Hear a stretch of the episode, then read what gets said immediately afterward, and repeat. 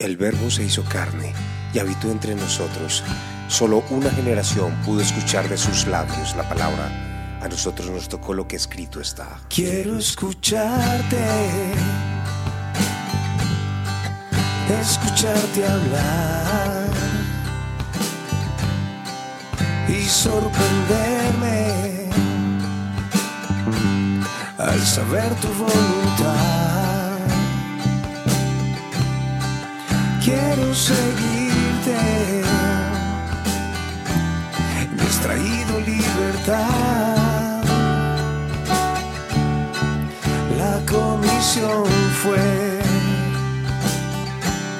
venirnos a salvar. Gracias por tu amor, gracias por dejar el cielo.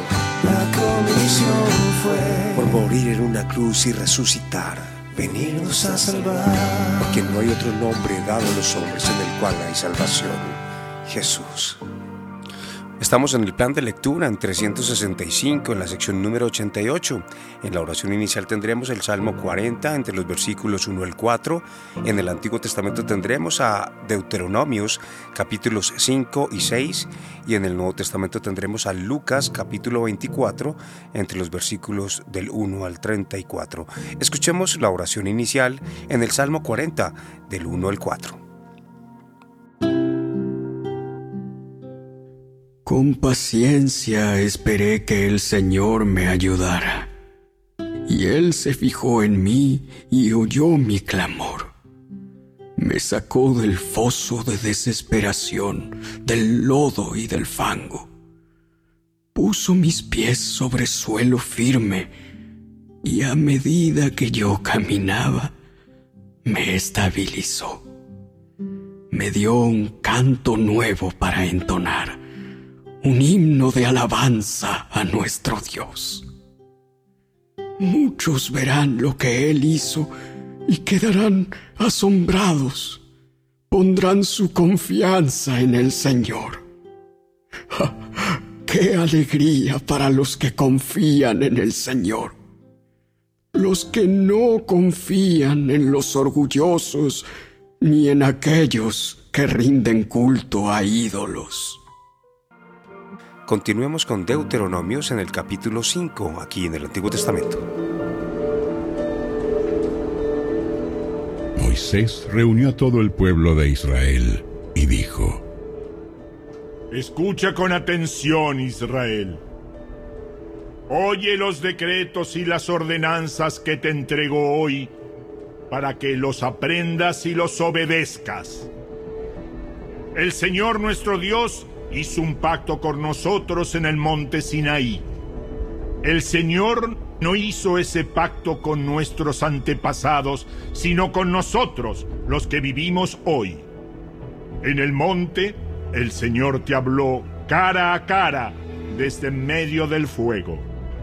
Yo serví de intermediario entre tú y el Señor porque tenías miedo del fuego y no quisiste acercarte al monte. Él me habló a mí y yo te transmití sus palabras. Me dijo lo siguiente, yo soy el Señor tu Dios, quien te rescató de la tierra de Egipto, donde eras esclavo. No tengas ningún otro Dios aparte de mí. No te hagas ninguna clase de ídolo ni imagen de ninguna cosa que está en los cielos, en la tierra o en el mar no te inclines ante ellos ni les rindas culto, porque yo, el Señor tu Dios, soy Dios celoso, quien no tolerará que entregues tu corazón a otros dioses. Extiendo los pecados de los padres sobre sus hijos. Toda la familia de los que me rechazan queda afectada hasta los hijos de la tercera y la cuarta generación pero derramo amor inagotable por mil generaciones sobre los que me aman y obedecen mis mandatos. No hagas mal uso del nombre del Señor tu Dios. El Señor no te dejará sin castigo si usas mal su nombre. Guarda el día de descanso al mantenerlo santo. tal como te lo ordenó el Señor tu Dios. Tienes seis días en la semana para hacer tu trabajo habitual, pero el séptimo día es de descanso y está dedicado al Señor tu Dios. Ese día ningún miembro de tu casa hará trabajo alguno. Esto se refiere a ti, a tus hijos e hijas, tus siervos y siervas, tus bueyes, burros y demás animales, y también incluye a los extranjeros que vivan entre ustedes. Todos tus criados y criadas deberán descansar igual que tú. Recuerda que tú también fuiste esclavo en Egipto y que el Señor tu Dios te sacó de allí con mano fuerte y brazo poderoso. Por esa razón, el Señor tu Dios te ordenó descansar el séptimo día. Honra a tu padre y a tu madre, tal como el Señor tu Dios te lo ordenó. Entonces tendrás una vida larga y plena en la tierra que el Señor tu Dios te da. No cometas asesinato, no cometas adulterio, no robes, no des falso testimonio contra tu prójimo. No codicies la esposa de tu prójimo. Tampoco codicies la casa de tu prójimo, ni su tierra, ni su siervo, ni su sierva, ni su buey, ni su burro, ni ninguna otra cosa que le pertenezca. El Señor les dirigió esas palabras a todos ustedes cuando estaban reunidos al pie del monte. Habló con voz fuerte desde medio del fuego, envuelto en nubes y una densa oscuridad. Eso fue todo lo que dijo en ese momento y escribió sus palabras en dos tablas de piedra y me las dio. Sin embargo, cuando ustedes escucharon la voz que salía de en medio de la oscuridad, mientras el monte ardía en llamas, todos los ancianos y los jefes de las tribus se acercaron y me dijeron, mira, el Señor nuestro Dios nos ha mostrado su gloria y su grandeza, y hemos oído su voz salir de en medio del fuego. Hoy comprobamos que Dios puede hablar con los seres humanos, pero aún así seguimos con vida. Sin embargo, ¿para qué arriesgarnos otra vez a morir? Si el Señor nuestro Dios vuelve a hablarnos, seguramente moriremos y seremos consumidos por ese imponente fuego. ¿Puede algún ser vivo oír la voz del Dios viviente que sale de en medio del fuego, como lo oímos nosotros, y seguir con vida? Ve tú y escucha lo que dice el Señor nuestro Dios. Luego ven a contarnos todo lo que Él te diga y nosotros escucharemos y obedeceremos. El Señor oyó la petición que me hicieron y dijo, He oído todo lo que los israelitas te dijeron y tienen razón. Oh, si siempre tuvieran un corazón así, si estuvieran dispuestos a temerme y a obedecer todos mis mandatos, entonces siempre les iría bien a ellos y a sus descendientes. Ve y diles, regresen a sus carpas, pero tú quédate aquí conmigo, para que te dé todos mis mandatos, decretos y ordenanzas. Enséñaselos al pueblo, para que los obedezcan en la tierra que les doy como posesión. Así que Moisés le dijo al pueblo, Asegúrense de obedecer todos los mandatos del Señor su Dios, y de seguir sus instrucciones al pie de la letra. Manténganse en el camino que el Señor su Dios les ordenó que siguieran. Entonces tendrán una vida larga y les irá bien en la tierra donde están a punto de entrar y que van a poseer.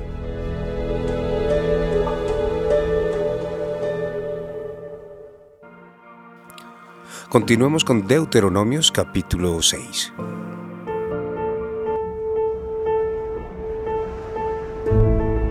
Esos son los mandatos, los decretos y las ordenanzas que el Señor tu Dios me encargó que te enseñara. Obedécelos cuando llegues a la tierra donde estás a punto de entrar y que vas a poseer. Tú, tus hijos y tus nietos teman al Señor su Dios durante toda la vida. Si obedeces todos los decretos y los mandatos del Señor, disfrutarás de una larga vida. Escucha con atención, pueblo de Israel, y asegúrate de obedecer. Entonces todo te saldrá bien y tendrás muchos hijos en la tierra donde fluyen la leche y la miel, tal como el Señor Dios de tus antepasados te lo prometió. Escuche Israel, el Señor es nuestro Dios, solamente el Señor. Ama al Señor tu Dios con todo tu corazón, con toda tu alma y con todas tus fuerzas. Debes comprometerte con todo tu ser a cumplir cada uno de estos mandatos que hoy te entrego. Repíteselos a tus hijos una y otra vez. Habla de ellos en tus conversaciones cuando estés en tu casa, cuando vayas por el camino, cuando te acuestes y cuando te levantes. Átalos a tus manos y llévalos sobre la frente como un recordatorio. Escríbelos en los marcos de la entrada de tu casa y sobre las puertas de la ciudad. El Señor tu Dios pronto te establecerá en la tierra que juró darte cuando hizo un pacto con tus antepasados Abraham, Isaac y Jacob. Es una tierra con ciudades grandes y prósperas que tú no edificaste. Encontrarás las casas muy bien abastecidas con bienes que tú no produjiste. Sacarás agua de cisternas que no cavaste y comerás de viñedos y olivares que no plantaste. Cuando hayas comido en esa tierra hasta saciarte, ten cuidado de no olvidarte del Señor quien te rescató de la esclavitud de Egipto. Teme al Señor tu Dios y sírvele a Él. Cuando hagas un juramento, hazlo únicamente en su nombre. No rindas culto a ninguno de los dioses de las naciones vecinas, porque el Señor tu Dios, quien vive en medio de ti, es Dios celoso. Se encenderá su enojo contra ti y te borrará de la faz de la tierra. No pondrás a prueba al Señor tu Dios como cuando te quejaste contra Él en Masá.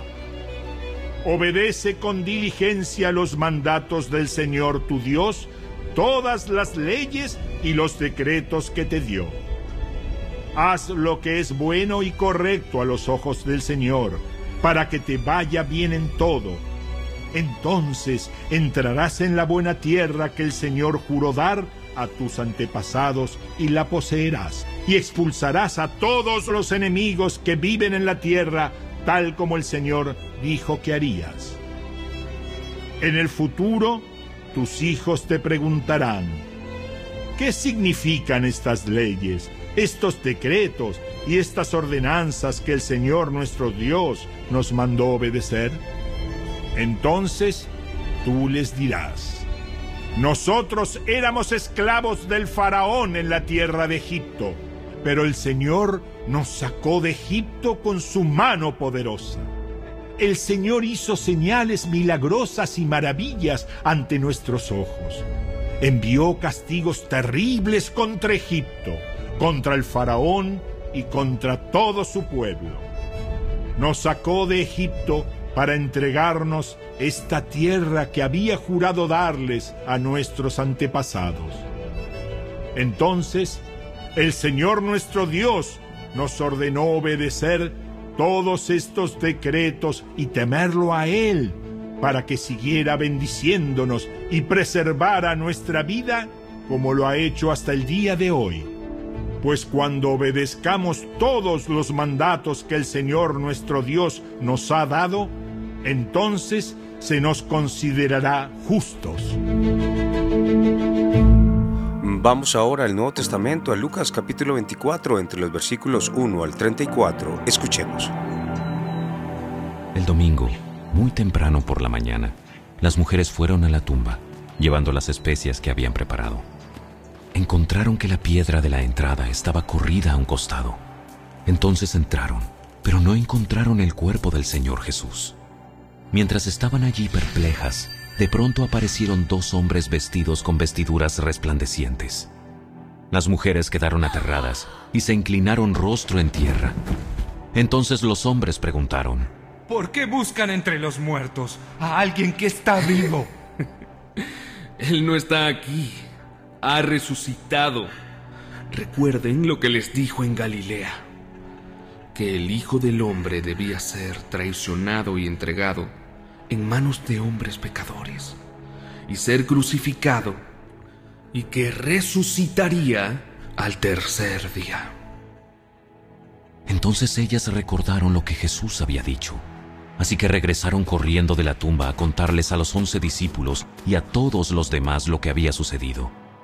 Fueron María Magdalena, Juana, María la madre de Santiago y varias mujeres más quienes contaron a los apóstoles lo que pasó. Pero a los hombres el relato les pareció una tontería y no les creyeron. Sin embargo, Pedro se levantó de un salto y corrió a la tumba para ver por sí mismo. Agachándose, miró hacia adentro y vio solo los lienzos de lino vacíos. Luego regresó a la casa, preguntándose qué habría ocurrido. Ese mismo día, dos de los seguidores de Jesús iban camino al pueblo de Emaús, a unos 11 kilómetros de Jerusalén. Al ir caminando, hablaban acerca de las cosas que habían sucedido. Mientras conversaban y hablaban, de pronto Jesús mismo se apareció y comenzó a caminar con ellos, pero Dios impidió que lo reconocieran. Él les preguntó, ¿De qué vienen discutiendo tan profundamente por el camino? Se detuvieron de golpe, con sus rostros cargados de tristeza. Entonces uno de ellos, llamado Cleofás, contestó, Tú debes ser la única persona en Jerusalén que no oyó acerca de las cosas que han sucedido allí en los últimos días. ¿Qué cosas? Las cosas que le sucedieron a Jesús, el hombre de Nazaret. Era un profeta que hizo milagros poderosos y también era un gran maestro a los ojos de Dios y de todo el pueblo. Sin embargo, los principales sacerdotes y otros líderes religiosos lo entregaron para que fuera condenado a muerte y lo crucificaron. Nosotros teníamos la esperanza de que fuera el Mesías, que había venido para rescatar a Israel. Todo esto sucedió hace tres días. No obstante, algunas mujeres de nuestro grupo de seguidores fueron a su tumba esta mañana temprano regresaron con noticias increíbles. Dijeron que el cuerpo había desaparecido y que habían visto ángeles, quienes les dijeron que Jesús está vivo. Algunos de nuestros hombres corrieron para averiguarlo y efectivamente el cuerpo no estaba, tal como las mujeres habían dicho. ¡Qué necios son! Les cuesta tanto creer todo lo que los profetas escribieron en las escrituras. ¿Acaso no profetizaron claramente que el Mesías tendría que sufrir todas esas cosas antes de entrar en su gloria?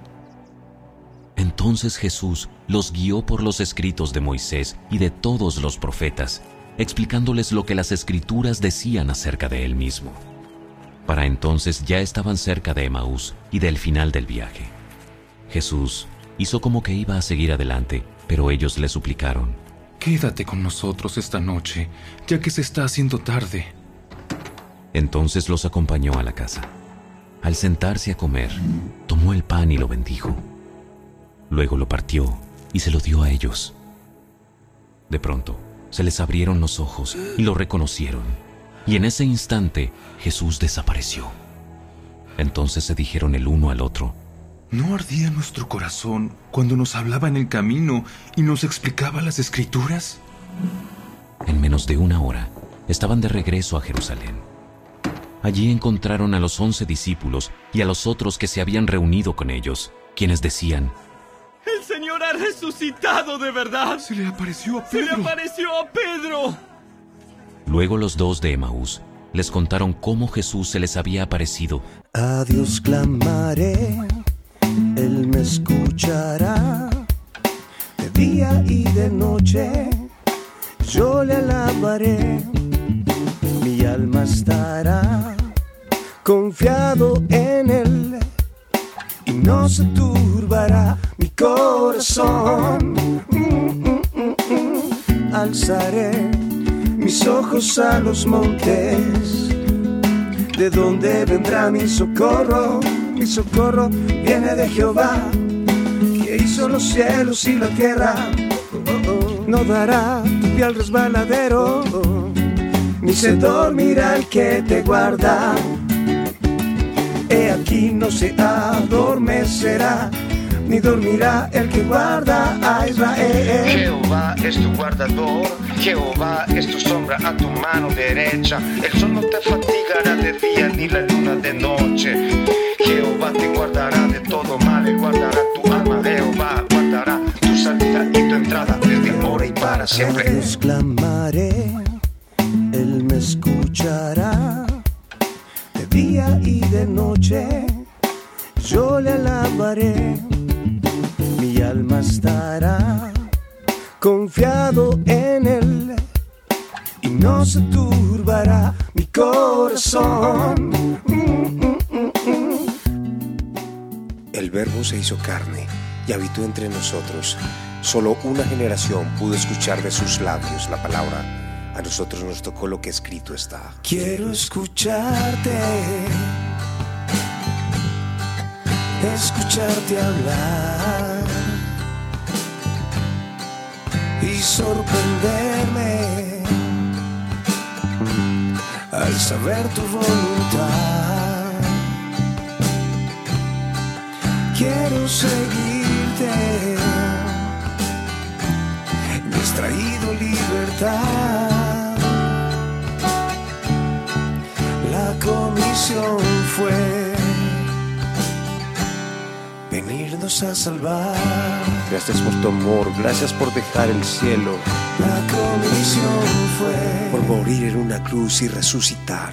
venirnos a salvar. Porque no hay otro nombre dado a los hombres en el cual hay salvación. Jesús.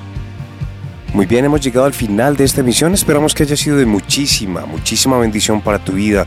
Recuerda que puedes compartir estos audios a través de Tu Bendición Podcasts por cualquier plataforma. Que el Señor te bendiga, que el Señor te guarde, que el Señor haga resplandecer su rostro sobre ti y tenga de ti misericordia y mucha paz. Les habló Mauricio Uribe. Bendiciones. Chao, chao.